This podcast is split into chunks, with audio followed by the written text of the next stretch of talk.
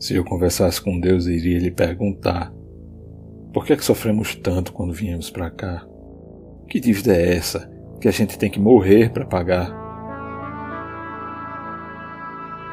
Perguntaria também como é que ele é feito, que não dorme, que não come, e assim vive satisfeito.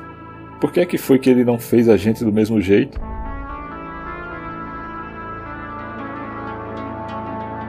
Por que existem uns felizes e outros que sofrem tanto. Nascemos do mesmo jeito, moramos no mesmo canto. Quem foi temperar o choro e acabou salvando o pranto? Leandro Gomes de Barros